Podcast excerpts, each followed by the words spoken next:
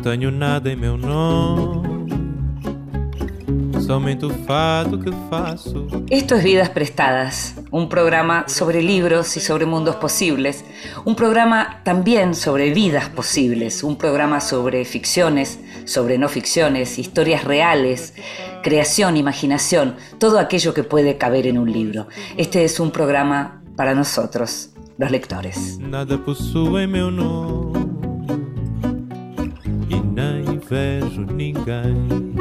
Y a los lectores nos gusta leer en silencio, pero también a veces nos gusta que nos lean en voz alta. Esta vez le pedimos a la escritora Clara Obligado que lo hiciera. En voz alta. Cuentos breves, poesía, lecturas para compartir. por años disfrutar del error y de su enmienda, haber podido hablar, caminar libre, no existir mutilada, no entrar o sí en iglesias, leer, oír la música querida, ser en la noche un ser como en el día, no ser casada en un negocio, medida en cabras, sufrir gobierno de parientes o legal lapidación, no desfilar ya nunca y no admitir palabras que pongan en la sangre limadura de hierro. Descubrir por ti misma otro ser no previsto en el puente de la mirada. Ser humano y mujer, ni más ni menos. Es un poema que se llama Fortuna de Ida Vitale.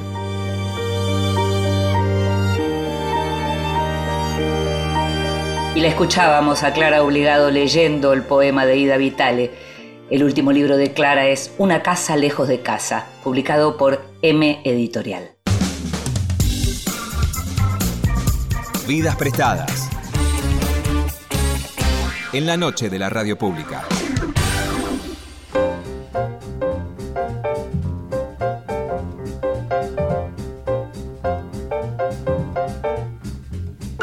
Eduardo Berti es argentino y vive en París. Desde hace 20 años vive en París Eduardo. Nacido en Buenos Aires en 1964, comenzó su carrera como periodista y no hay prácticamente género literario o trabajo con la palabra en la que no haya incursionado.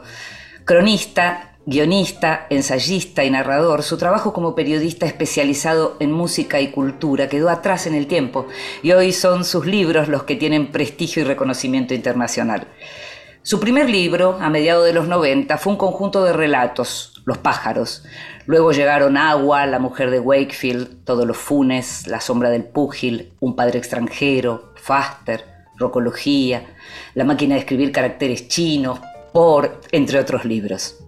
Tiempo atrás Berti estuvo en nuestro programa a propósito de la salida de su libro Círculo de, Lectores, un libro publicado por Páginas de Espuma, una especie de compendio sobre modos, hábitos, mitos y prácticas de la lectura. Traducido por Claudia Ramón Schwartzman, recientemente Compañía Naviera Ilimitada publicó Una presencia ideal, un conmovedor relato coral que es resultado de una residencia de Berti como escritor en la unidad de cuidados paliativos de un hospital eh, universitario en Rouen, Francia. Las voces del personal sanitario y administrativo del lugar y también las de los voluntarios, esa gente que hace lo que sabe hacer y que se lo entrega a las personas que están internadas allí, conforman un tejido extraordinario y sensible en un espacio en el que la muerte no es un futuro distante y ajeno. Las reflexiones más profundas se dan en el marco de este lugar en el que gran parte de las veces no hay cura posible. El de Berti es un libro que consigue lo imposible, producir literatura luminosa de sonrisas y lágrimas a partir de historias que se suceden en el umbral de la muerte. Te invito a que escuches la primera parte de la conversación con Eduardo Berti.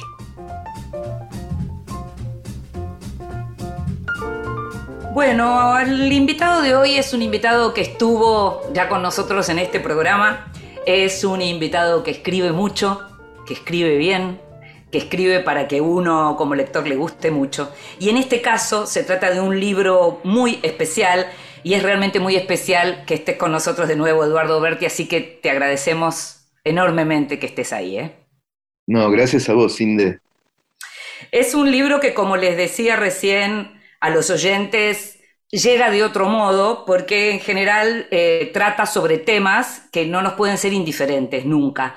Y entonces lo primero que tengo para preguntarte, si bien al comienzo del libro de algún modo se explica de dónde surge, pero me gustaría que profundicemos un poco en cómo surge la idea de esa residencia y de este tema.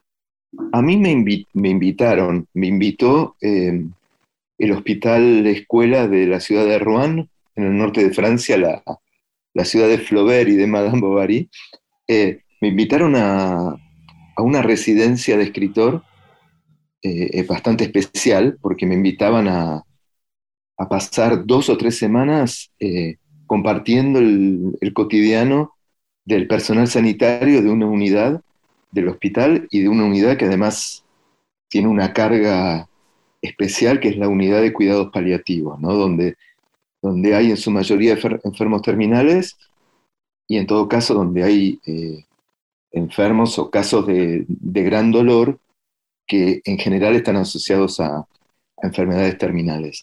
Me invitaron a pasar dos o tres semanas y todo lo que ellos esperaban era que, que yo escribiera un texto de cinco o diez páginas, no, no mucho más que eso.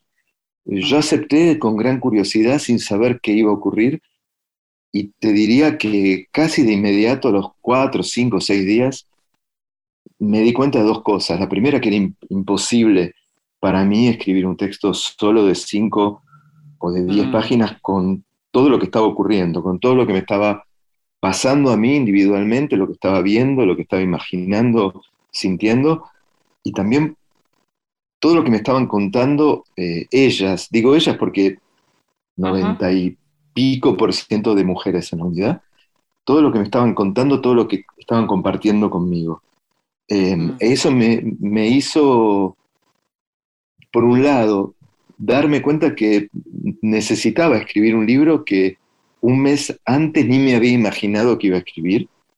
Y segundo, em, fui a, a, ver a la gente que me había invitado y replanteamos todo. Les dije lo que estaba ocurriendo y ellos se sorprendieron y se súper entusiasmaron y, fueron como muy, muy cómplices conmigo. Dijeron, bueno, dale, hagámoslo. Obviamente hubo que replantear todo. Al final yo estuve yendo, eh, fueron casi cinco o seis meses. No es que me quedé todo el tiempo así, idas y vueltas. Y, bueno, eh, ese fue un poco el origen, ¿no? Eh, recién mencionabas, mencionabas Rohan, mencionabas Flaubert y, naturalmente te quería preguntar, ¿qué es Flaubert para el escritor Eduardo Berti? O sea, ¿qué significaba ir justamente a ese lugar? Sobre todo, además, porque la familia de Flaubert tenía que ver también con los médicos, de modo que, ¿qué significa eh, Flaubert para vos como escritor? Mira, para, para mí siempre fue un escritor que me interesó mucho, por varias razones, por su por su trabajo de escritura y de reescritura, por mm. su búsqueda del, tono y de la palabra justa, eh, por, por, el cambio que hay en Flaubert entre cada uno de sus libros, por esa especie de, de, arrojo absoluto que hay en, cada uno de los pasos que da, eh, mm. por su desconfianza de los lugares comunes, bueno, por, por, un montón de cosas, la verdad que siempre me interesó Flaubert. Y por otra parte, yo sabía de este vínculo de la familia de Flaubert con el mundo médico. El padre de Flaubert había sido director de un hospital, no de este mismo, pero de otro. Y, entonces, por supuesto, al principio, cuando yo no sabía que iba a quedarme tanto tiempo y en, principio me iba a quedar solamente dos o tres semanas, una de las primeras cosas que hice fue visitar la casa natal de Flaubert. ¿Y? es, muy, eh, es muy sintomático porque es un doble museo. Es un museo de la medicina y un museo Flaubert, porque está dedicado al padre y al hijo. Y, ahí descubrí que la habitación de Flaubert daba pared contra pared contra una eh, contra un cuarto del hospital, porque el, viejo de Flaubert tenía la casa adentro del hospital. Ay, qué impresión. Loquísimo. Ah. Qué impresión. ¿Y qué relación tenías? ¿Qué, relación tenías vos antes con los temas médicos, digamos? Antes de, engancharte en esto, ¿qué vínculo tenías vos en términos de interés, ¿no? Con los temas médicos. En términos de interés, ninguno muy en particular. Eh, mm. ni, ni, el mayor ni el menor. Un interés normal. Pero em, yo había tenido dos experiencias muy largas de fin de vida con mi mamá primero y con mi papá después en hospitales en Buenos Aires. Y mm. ahora me doy cuenta, retrospectivamente, que este libro seguramente empezó y nació ahí, porque fueron experiencias muy largas de acompañarlos eh, y de incluso pasar fines de semana, noches, eh, y, y como eran tan largas las experiencias, ocurría algo que yo creo que es bastante común. Los primeros días uno no ve nada, no ve más que a su padre o a su madre. Y después es como que uno va abriendo la cámara, ¿no? A medida que pasan los días. Empieza a ver de pronto el otro paciente o los otros familiares, las otras habitaciones. Y cuando te querés dar cuenta ya estás saludándote con las enfermeras, ya empezás a charlar, mm. eh, em, empezás a, Esto cuando es muy larga la experiencia, quiero decir, cuando es más larga de lo normal. Sí, eh, cuando, cuando vivís, vivís varias horas al día en esos lugares, justamente. Claro, cuando pasás meses, como me pasó sobre todo con mi mamá. Claro. Eh, que yo veía pasar y pasar los enfermos y yo de a poquito empezaba a ser como parte del paisaje. Eh, Total. y recuerdo, pero ahora lo recuerdo, que en su momento yo dije, claro, este mundo es muy interesante. Lo que pasa es que en ese momento, pasándome lo que me estaba ocurriendo, era casi indecente para mí pensar eso y lo pensé, bueno, uno piensa de todo en esos momentos, pero lo, di vuelta a la página y me concentré en lo que me estaba ocurriendo a mí personalmente. Bueno, eso es algo que, aparece, que aparece en tu libro también, ¿no? La necesidad de dar vuelta a la página, ¿no? El duelo y dar vuelta a la página. Eso es algo que aparece en algún momento, en alguno de los relatos sobre el final del libro. Uno necesita, porque es el que, porque sigue vivo, justamente, ¿no? Claro, claro. Em, yo creo que ahí, eh, ahí, y después obviamente en Rouen, cuando, cuando empecé mi residencia, esto reapareció. Eh, ahí, me, empezó a interesar lo que yo creo que finalmente es el, ¿cómo decir?, el punto de vista o el foco, la óptica del libro, que es contar ese mundo desde el punto de vista del personal sanitario. Lo que no significa no hablar de los enfermos, no hablar de las familias, no hablar de la muerte, no hablar de la enfermedad, no hablar del dolor, pero contarlo desde esta óptica que a mí me interesó porque me parece que a diferencia de lo que nos ocurre a la, a la mayoría de los que no somos del personal sanitario, que cuando vamos a un hospital ya sea como pacientes o como amigos o como familiares, es algo extraordinario y es algo excepcional. Para el personal sanitario, esto es lo ordinario, esto es lo cotidiano. Eh, sí. Y eso es lo que me, y eso es lo que a mí me interesaba eh, preguntarme o tratar de ver, ya que ellas me estaban contando cosas y ya que ellas me, me recibieron muy bien y me permitían poner la cámara de ese lado, digámoslo así, em, em, me parecía muy interesante ver qué significa ¿no? vivir en un mundo cotidiano, qué significa una vida cotidiana en un ámbito donde la muerte es, omnipresente. Hay una frase, hay una frase que me gusta mucho, Eduardo, que está también más cerca del final, eh, que dice una de las, creo que es una externa, que dice, hablar de la muerte y el sufrimiento no es para todo el mundo. Eh, y lo dice en el sentido de que dice que no habla de, su, de lo que hace con, con, el resto de la gente, ¿no? Porque justamente lo que para uno es como extraordinario, es, es también extraordinario por lo durísimo que es. Claro algo que aparece durante todo el, el, libro y que aparece también eh, reiteradas veces esta idea de cuidarse, protegerse, el tema de las emociones de los médicos. Sí, sí, claro, claro. El tema de las, de las emociones del personal sanitario en general, de los médicos, sí, del personal, sí, sí, sí. De, las enfermeras que a veces pasan más cantidad de horas, tienen como una proximidad a veces Sí. eh, física y emocional, no sé si mayor, pero de, de- de- cuantitativamente mayor. Eh, y sí, el- em, una de las dos primeras cosas, porque claro, cuando yo llegué, me recibieron muy bien, pero bueno, también había al principio un poco de desconfianza, eh, un poco de sorpresa, la novedad, ¿no? Entonces, Mm. dos de las cosas que, que primero me dijeron di- distintas personas, porque yo iba charlando con médicos, con enfermeras, con todo el mundo, con los camilleros, hasta con el personal administrativo, Sí, sí. do- dos cosas me, me dijeron, ¿no? Una, las, las críticas que, ellos, que ellas tenían en general a la representación de ese mundo en, digamos, las, las series o las Claro. películas, ¿no? Eh, Claro, lo que era la ficción. la sería. ficción, claro, la ficción gran público, vamos a decir. Y la otra cosa, cuando veían que, que yo quería escuchar, que yo quería que me contaran de su trabajo, era como una, yo sentía que era como una válvula de escape, que no lo podían creer, y en, y en la mayoría de los casos aparecía esto, ¿no? que vos recién mencionaste.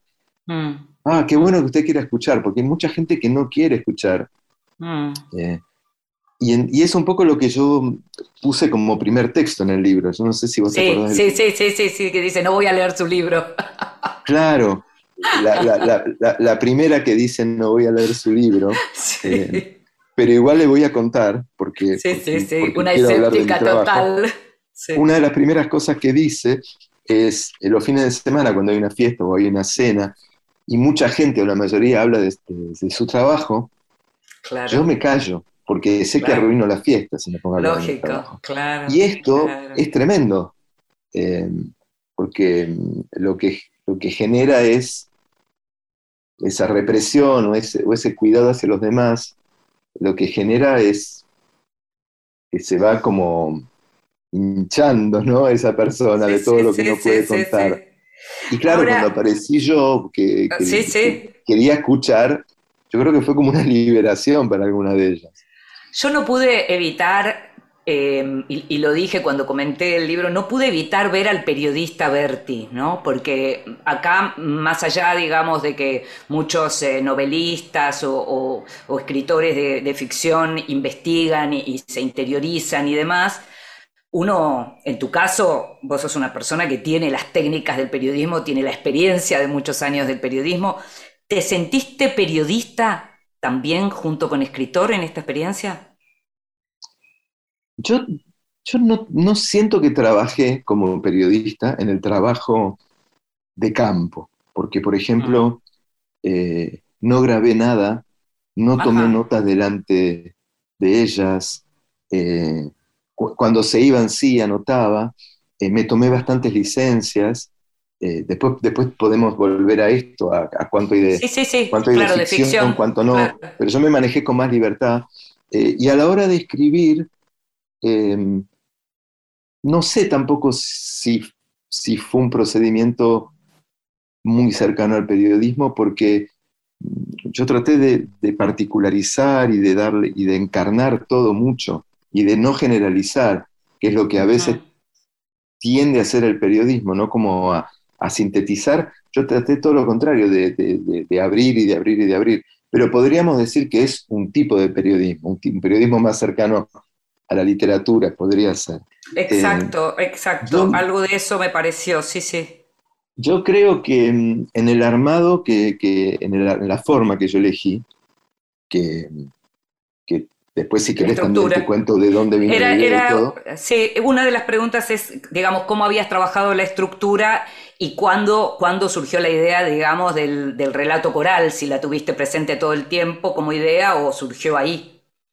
Bueno, em, la idea surgió porque yo del mismo modo que sentía que no se podía resumir esto en cinco o diez páginas, también sentía que era muy reductor y un, un pecado reducirlo a, a una sola voz o una sola mirada. Em, Mm. porque veía las diferencias, ya sea entre distintos roles, enfermera, camillero, asistente, la chica que limpia, el médico que tiene más La títulos en la pared, pero también las diferencias de sensibilidad, de, edad, etc. Y, y, veía que esa pluralidad era lo más interesante. En ese momento yo estaba releyendo un libro que a mí me encanta, que se llama Compañía K, de William sí, March. mencionas. Sí, sí. Eh, ese, en ese libro William March le hace que todo su... William March era americano, eh, era de Estados Unidos, em, y mm, peleó en la Primera Guerra Mundial. Años después, hizo un libro donde le hace hablar a cada uno de sus compañeros de unidad militar de la Primera Guerra Mundial. La mayoría muertos. es un ejercicio Mm. de homenaje y hasta se podría decir que casi que les da, les devuelve la palabra o les da la última palabra a todos sus compañeros de guerra. Em, Mm. y a mí siempre me encantó ese formato y me pareció muy singular, muy propio de ese libro. Lo tenía en la mano, lo estaba releyendo, pero sin saber por qué. No, no. Y de pronto dije, este es el formato. Me parecía además muy tentador usarlo un siglo después para contar un- una unidad, un universo totalmente femenino, o sea, todo lo contrario del, del ejército de William March. Claro. Y todo lo contrario, una vez más, no una máquina de matar, como el ejército, sino una máquina, no sé si de curar, pero por lo menos de aliviar. Eh, Mm. Me parecía muy interesante usar esa forma para dar la vuelta como una media y usarla, pero para, para algo totalmente contrario, Mm. eh, e incluso haciendo algunos guiños al libro de March, que son tonterías que hacemos los escritores a veces. Que Eh, habrá y que, yo que creo que habrá que- que leer. Claro, de paso para que lean el libro, que lo recomiendo. Sí, sí, Realmente, lo, re- realmente lo recomiendo. Y, sí. y yo creo que en ese armado sí apareció eh, mi experiencia haciendo guiones de documentales para la tele. Claro, claro. Comprendo. Mm. Eh, te, te invito a que escuchemos un, un poquito de música y vamos a seguir conversando sobre una presencia ideal porque tengo montones de preguntas todavía.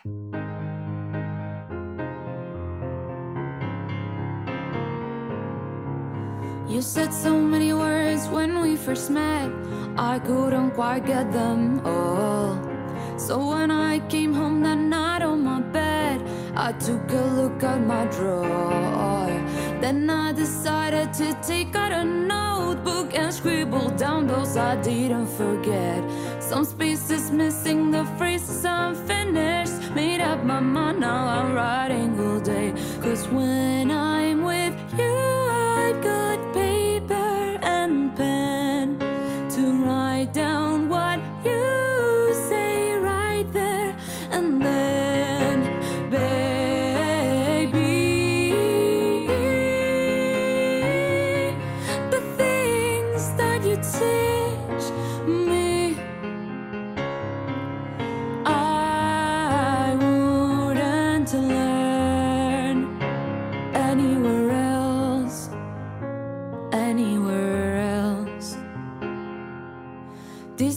classes, no, I don't need school. Cause you're my lesson each day. I've got no classmates, still their room is full. One student is just enough. So when I'm with you, I've got paper and pen to write down what you say right there and then, baby. Esto es Paper and Pen, Somatina. The things that you teach me, I wouldn't learn anywhere else, anywhere else. Estás escuchando Vidas Prestadas con Inde Pomeráñez.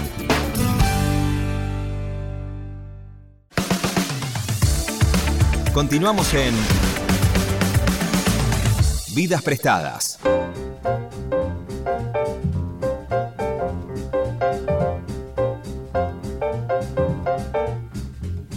Y seguimos en Vidas Prestadas, este programa sobre libros y sobre mundos posibles, y estamos hablando con Eduardo Berti a propósito de una presencia ideal, su último libro publicado por Compañía Naviera Ilimitada, y este mundo de los cuidados intensivos, eh, este mundo del personal sanitario, y este mundo también en donde escribiste en francés, Eduardo, y la pregunta es, ¿Cómo surgió que escribieras en francés y si te dio algo de distancia con un tema tan duro escribir en una lengua que no, no es tu lengua original, aunque es tu lengua cotidiana? Así como fue una sorpresa escribir sobre este tema, también fue una sorpresa eh, escribir en francés. Ninguna de las dos cosas estaba en mis planes ni, mm. ni estaban previstas. Y yo creo que tal vez una cosa llevó a la otra, porque el mundo ese yo lo descubrí desde ese lugar, quiero decir, desde el punto, desde la intimidad, desde la trastienda del personal sanitario, lo descubrí en francés. Y, como yo quise realmente trabajar la oralidad y trabajar la forma de hablar también de esta gente, yo al principio tomaba notas en francés, convencido de que tarde o temprano iba a empezar a escribirlo en castellano. Y cada vez que intentaba o traducir o seguir eh, y avanzar en castellano, esas voces se detenían. Entonces, yo creo que sí, yo creo que el, francés me ayudó a dos cosas, a tener una especie de distancia y también a tener finalmente un, un estilo un registro mucho más directo, porque mi francés forzosamente es más pobre, más mm. simple, yo no sé si pobre es la palabra, pero más reducido, más simple más directo, tal vez. Más directo. Entonces había mucho menos tentación para hacer estilo o para hacer, para hacer firuletes. ¿no? Era, sí, sí, sí, No era tango, no, era tango fantasía esto, no era para hacer firuletes. Era una milonga. Claro, no, y sobre todo, digamos, como no, había espacio para, para barroquismos, estábamos hablando de, cuestiones, entiendo perfectamente. De, uno podría decir que en todas esas semanas y meses en los que estuviste hablando con estas personas, aparecieron muchas historias personales y de, y de, y de casos, ¿no? Eh, que te fueron contando, muchas de las que están volcadas. Eh, me, me gustaría que me dijeras, si me podés contar ¿Cuál fue la historia que más te conmovió, tanto de alguno de ellos como de ellas, como, como de alguno de los casos? Porque hay alguna, o sea, si a mí me preguntás si tengo que elegir, no podría, porque mm. está lleno, lleno, lleno de, historias increíbles. Yo me nutrí de varias cosas de parte de ellas, de historias casi redonditas, como si fueran cuentos, de escenas y después de, un material un poco más bruto, ¿no? Eh, reflexiones, sensaciones, eh, amagues de historias que, yo después completé. Pero um, hay una historia que es la del paciente que se enamora de, la, de, la enfermera. y que le declara su amor y que ellos, eh, ellos juegan un poco a eso, juegan, juegan bastante en serio a eso. Eh, que a mí fue la historia que más me conmovió y te digo más, yo, yo, tuve, yo hice, no tuve, porque lo hice con gran placer, hice algunas lecturas públicas al principio, el libro recién salido en francés, y cada vez que leía eso, se me hacía un nudo en la garganta, lo tuve que parar de leer, no lo podía leer. Qué impresionante. O sea, yo mismo no podía leer es, ese, ese episodio. Creo que eh, ella es la misma que después termina con su abuelo en la unidad, ¿no?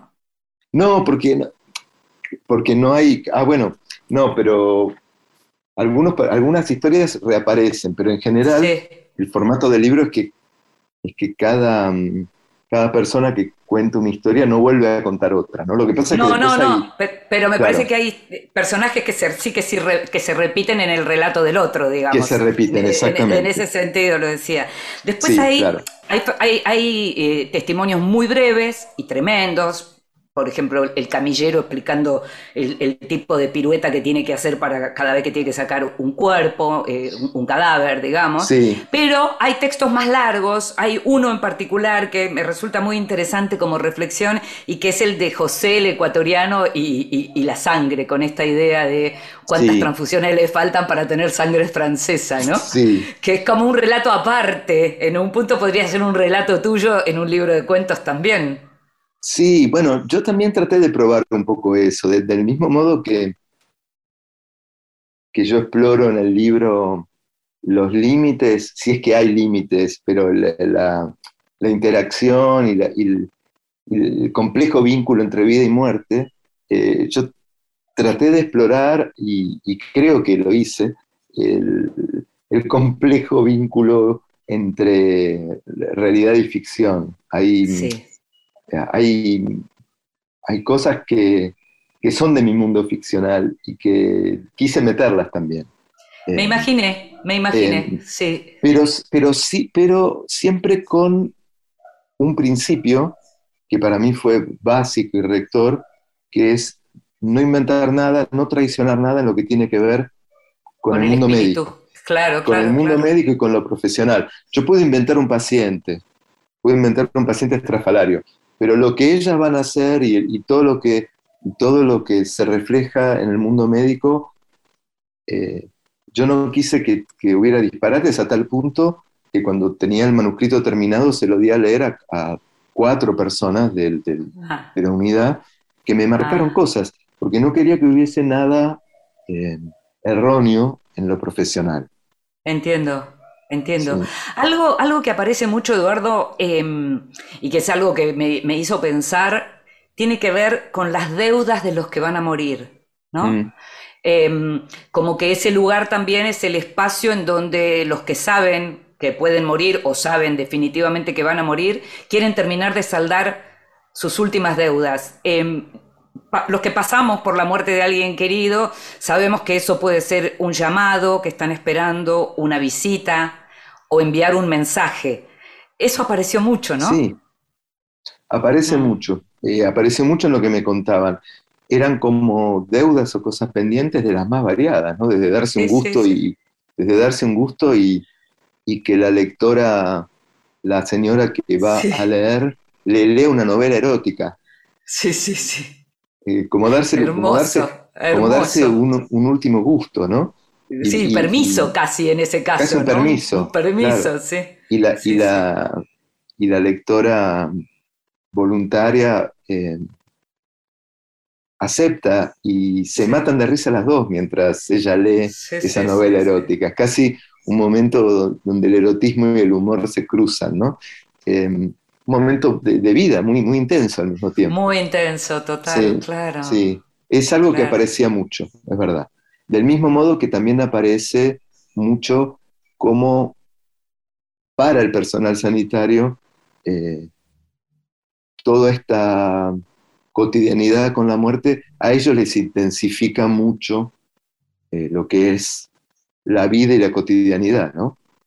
Sí, hay una de ellas que en un momento cuenta su propia experiencia con la muerte cercana y señala algo así como que cualquiera de los que trabaja en esa unidad debería haber pasado por algo personalmente. Imagino yo que para, para pensar en lo que es esa presencia ideal que tienen que tener los que están con vos sobre el final, ¿no?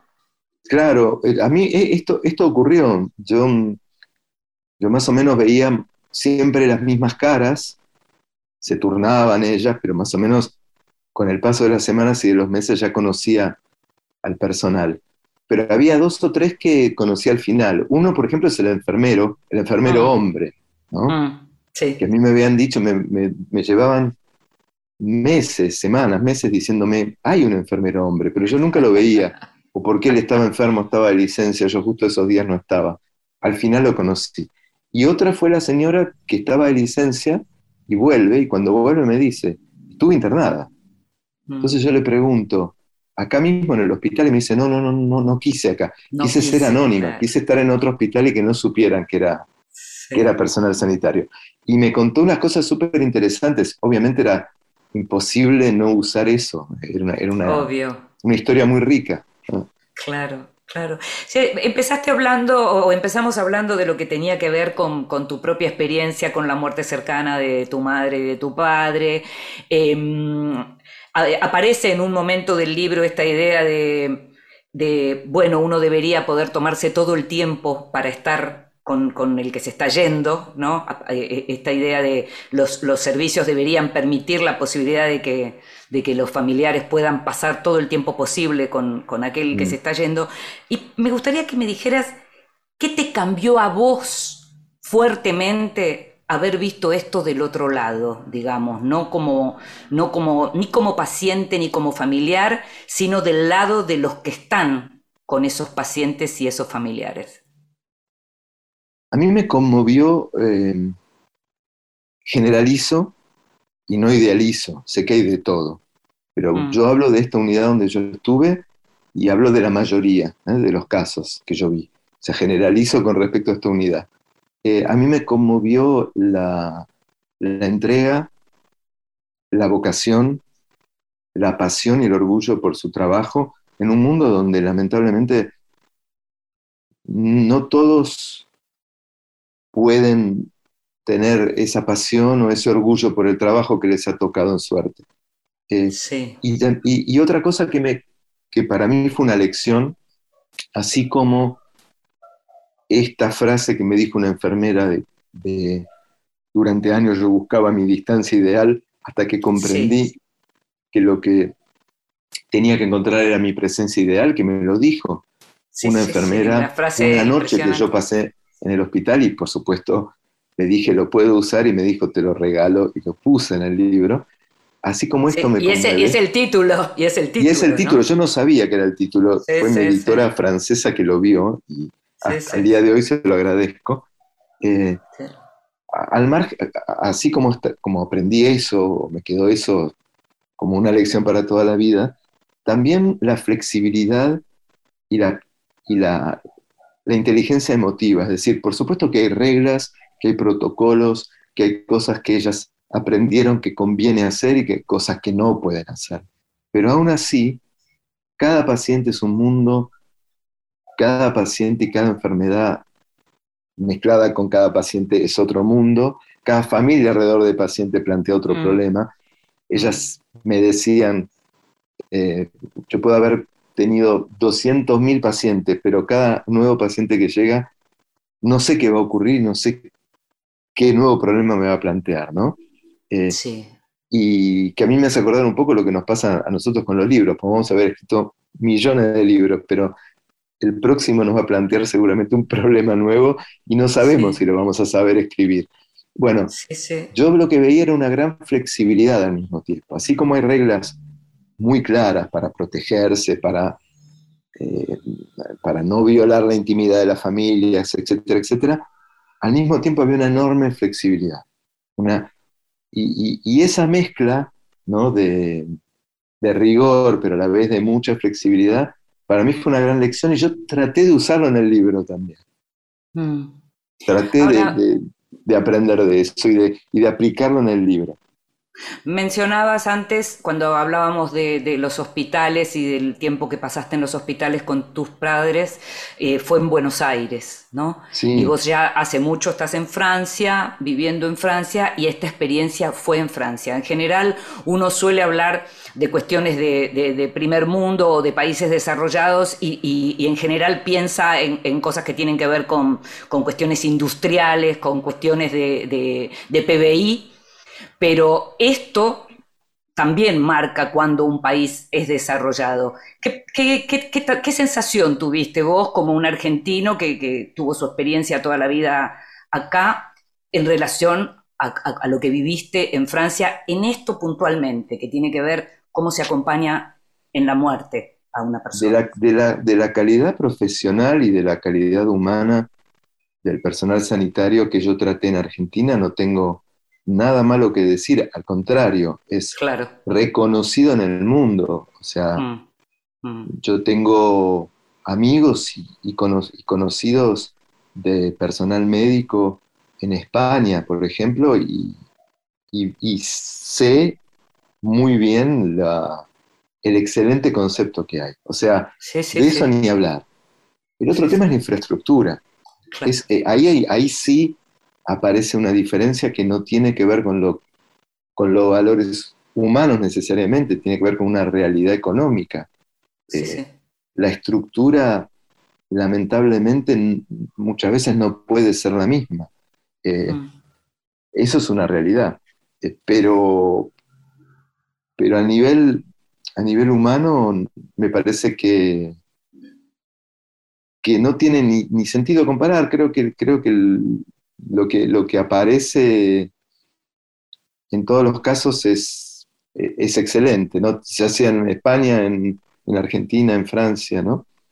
Sobre todo en unidades como... sobre todo eh, a eso iba, a eso iba, claro. Realmente creo, creo que, es gente muy especial. Claro, claro. Mm.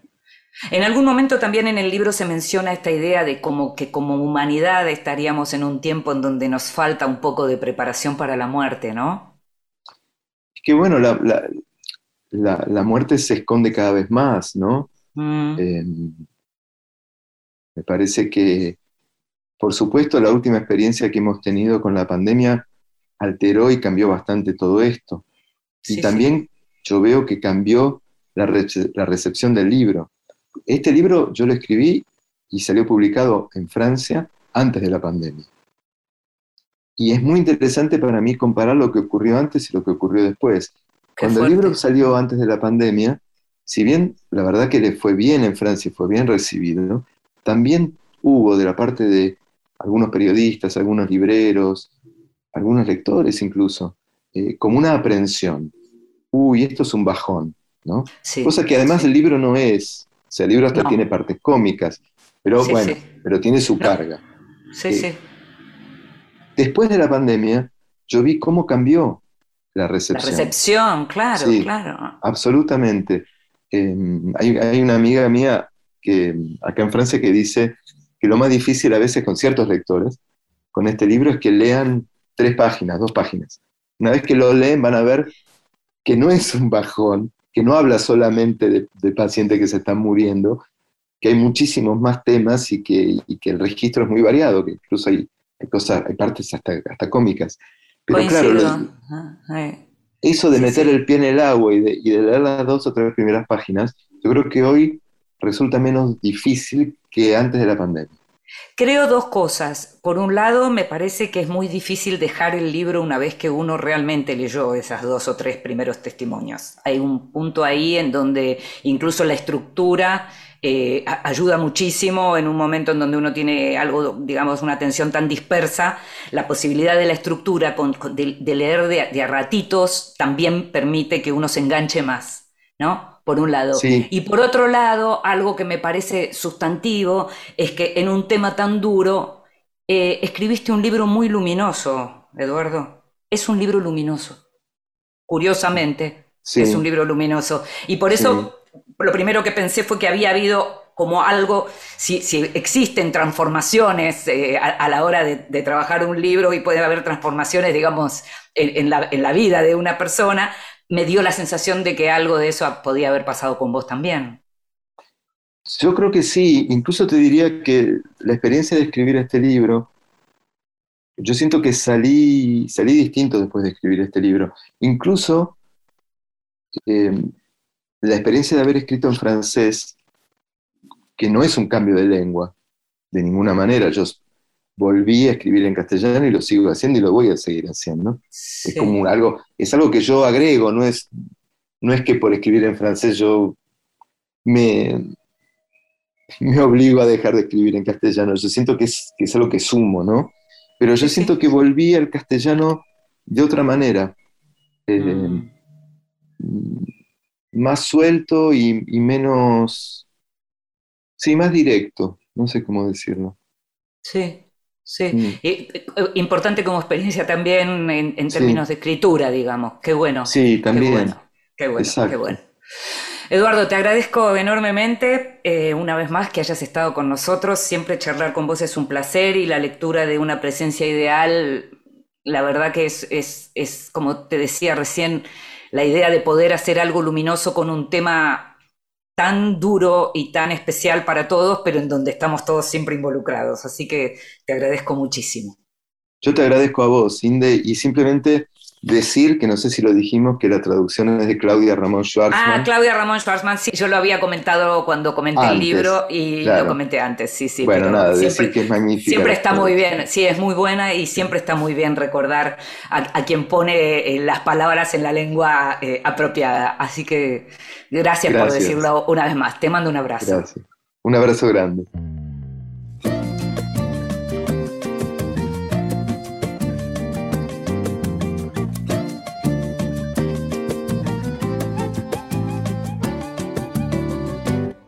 Olho pro cristalino corcovado e em silêncio gritei bababá. Tudo esquisito, tudo muito errado, mas a gente chega lá. Tem muita atrito, treta, tem muamba, mas tem sertanejo, treco, pagodão. Ana Vitória, doce beijo, donça, maravilha, Mendonça, afinação. Vai chegando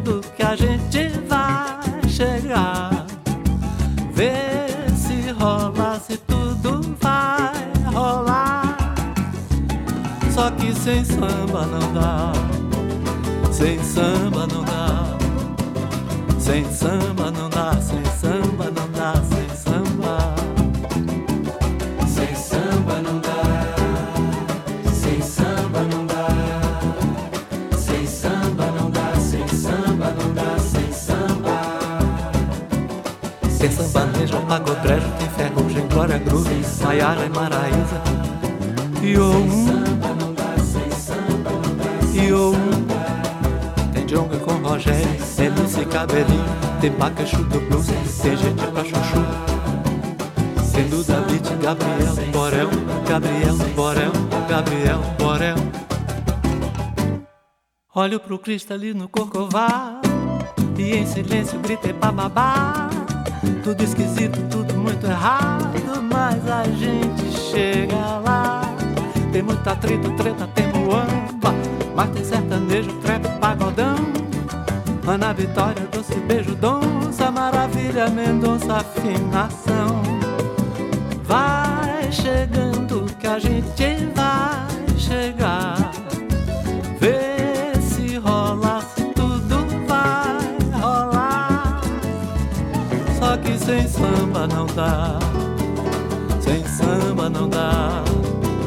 Sem samba não dá, sem samba não dá, sem samba.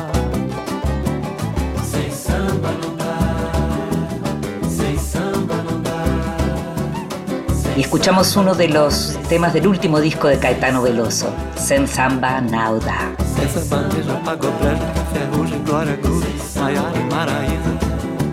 E o e o Tem jonga com Rogério, tem MC Cabelinho, tem Bacachu do Blues, tem gente pra chuchu. Tem Duda Beat, Gabriel do Borel, Gabriel do Borel, Mesita de Luz. Grandes lectores nos cuentan qué están leyendo.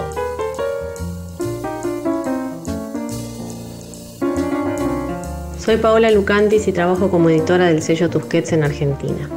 Desde hace algunos años mi mesa de luz está habitada por libros básicamente de escritoras. Me gusta tener a mano libros de poesía, abrir una página y leer al azar. Siempre tengo cerca libros de Ida Vitale, Sharon Olds, Susana Tenon, José Emilio Pacheco. Después leo muchísimas novelas. Casi todo lo que leo es ficción argentina y extranjera. De los últimos libros que leí y fueron hallazgos, me podría quedar con El corazón del daño, de María Negroni, que subrayé hasta traspasar las páginas. Un libro difícil de describir y contar, creo que es un homenaje a la escritura, a las búsquedas personales, a la relación con una madre y con las distintas etapas de una mujer. De una sensibilidad extrema, bellamente lograda con las palabras. Era de esperar, María Negroni es una excelente poeta, pero creo que en este libro se luce no solo su estilo, sino todo el camino recorrido como escritora. Me costó mucho salir de ese libro, no sabía cómo salir, quedó rumruneando, como diría Aurora Venturini, por varias semanas en mi cabeza. Otra novela que me gustó mucho y que estuvo un tiempo breve porque me la devoré fue Las Gratitudes de Delfín de Vegano, una autora que sigo hace varios libros. En esta novela, tocando las fibras sensibles de la vejez y la senilidad, me pareció una novela exquisita. Ahora tengo una nueva pila Siempre hay una pila por leer y eso es lo desafiante.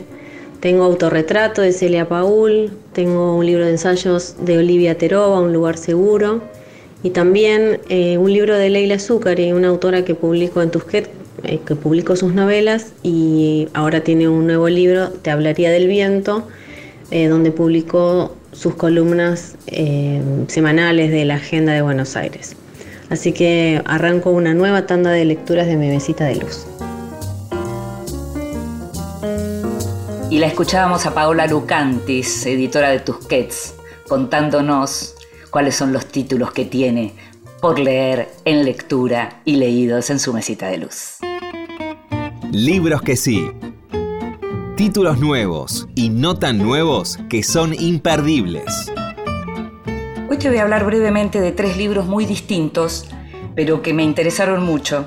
Uno de ellos es un libro infantil precioso de Valeria Tentoni, de la poeta Valeria Tentoni, periodista cultural, ilustrado por Guido Ferro. Se llama Viaje al fondo del río, fue publicado por Pípala. Es un libro eh, es un libro ilustrado, ¿no? Es un, es un, no es un libro álbum en el sentido estricto, pero, pero hay algo de eso, en un libro más pequeño, digamos, eh, con un formato más pequeño, de tapa dura, muy precioso, que cuenta la historia de Sinforosa, que es una, una ardilla, pero que es también una nena, digamos, y que, que tiene que abandonar el árbol en el que está siempre para arrojarse, digamos, al, al río porque se le cayó un prendedor que le regaló su abuela. Cuando se tira al río, en el río empieza a conocer una comunidad rarísima, de unos diminutos, muy pequeñitos animales mágicos que se llaman microcodilos y que lo que hacen es que tienen una, capacidad única de hacer crecer el río con sus lágrimas. El libro es precioso, se llama Viaje al fondo del río, como te decía, de Valeria Tentoni. Eh, publicado por Pípala y es realmente lindo para chicos y grandes. Está muy lindo para leérselo a los más chicos. Otra, otra joyita publicada por Nórdica, un libro muy pequeñito em, eh, de, tamaño y de, contenido, porque es un relato de Isaac Bashevis Singer, el, escritor eh, ganador del Nobel, el único ganador del Nobel en Yiddish que, que, hubo en la historia, y que es un relato que el New Yorker descubrió en el año 2018, se llama El huésped, y es muy interesante porque es como una especie de fábula eh, que, narra el encuentro de dos hombres muy diferentes ellos en relación a lo que significa creer. Eh, Red Berries es uno de ellos, que fue durante 40 años lo que se llamaba que andaba con la carretilla vendiendo por las calles de Nueva York eh, distintas cosas, ropa, objetos. Eh, y Morris Melnick es un hombre que acaba de llegar de Europa, de vivir en los campos, de atravesar los campos y sobrevivirlos. Están en Williamsburg y Beris le alquila una habitación a, a Melnick, porque a pesar de esos años de trabajo no hizo mucho dinero. Es un hombre muy creyente y Melnick ya no. Lo que tienen son unos diálogos increíbles en relación a lo que tiene que ver con la fe. Es un libro buenísimo que se llama El huésped, te decía, y sobre el final tiene un fragmento del discurso de Valle Singer cuando recibió el Nobel, que es un discurso extraordinario que si no lo leíste vale la pena que lo busques. Por último, Bien vestidos, una historia visual de la moda en Buenos Aires, 1870-1914, de María Isabel Baldassar, publicado por Ampersand, un libro precioso que cuenta justamente esta cuestión de la historia. Es un libro académico, pero escrito para, un público más amplio.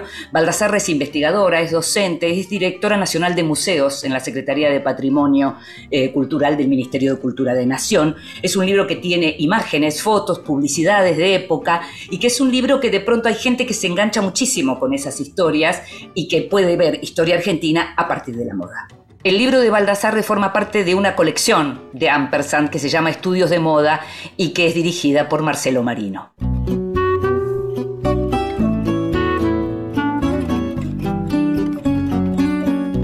Y llegamos al final de este programa, sabes que a partir de ahora vas a poder escucharlo en la página de la radio o en tu plataforma de podcast favorita.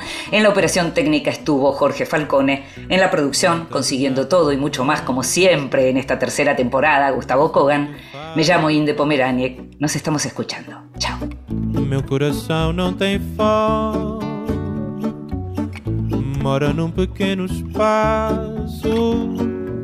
Vivo da vida que passa. de amores que vão e vêm.